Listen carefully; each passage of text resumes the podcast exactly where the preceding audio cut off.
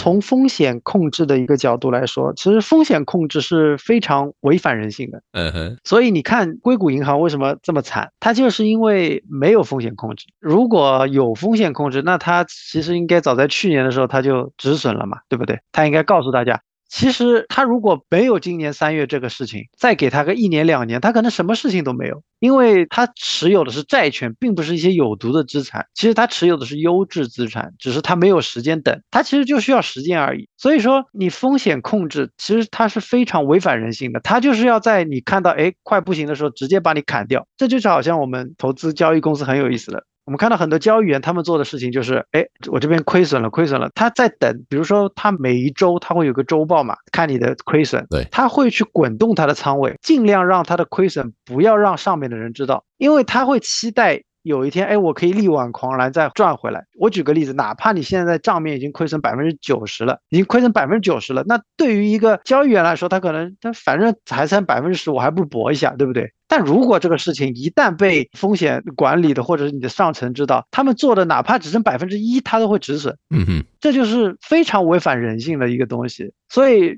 我们做风险管理其实也是一样的，你自己很难做自己的风险管理。其实，换一句话就是说，你几乎是做不到的。你你自己是没有办法做自己的风险管理的。所以说我给的建议。